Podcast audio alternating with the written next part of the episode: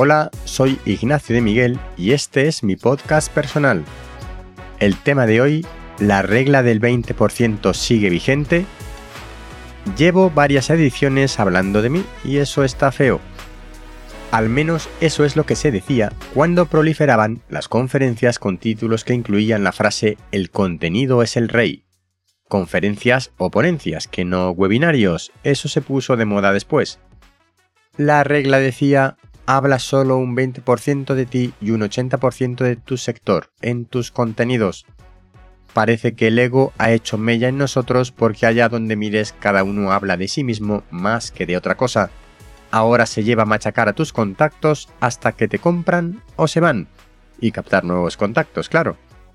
Yo prefiero que te quedes, así que hoy no te voy a vender nada. Mañana no prometo nada, pero hoy no. Mientras tanto, recomienda este podcast en tus redes sociales. Y piensa en lo del 20%-80%.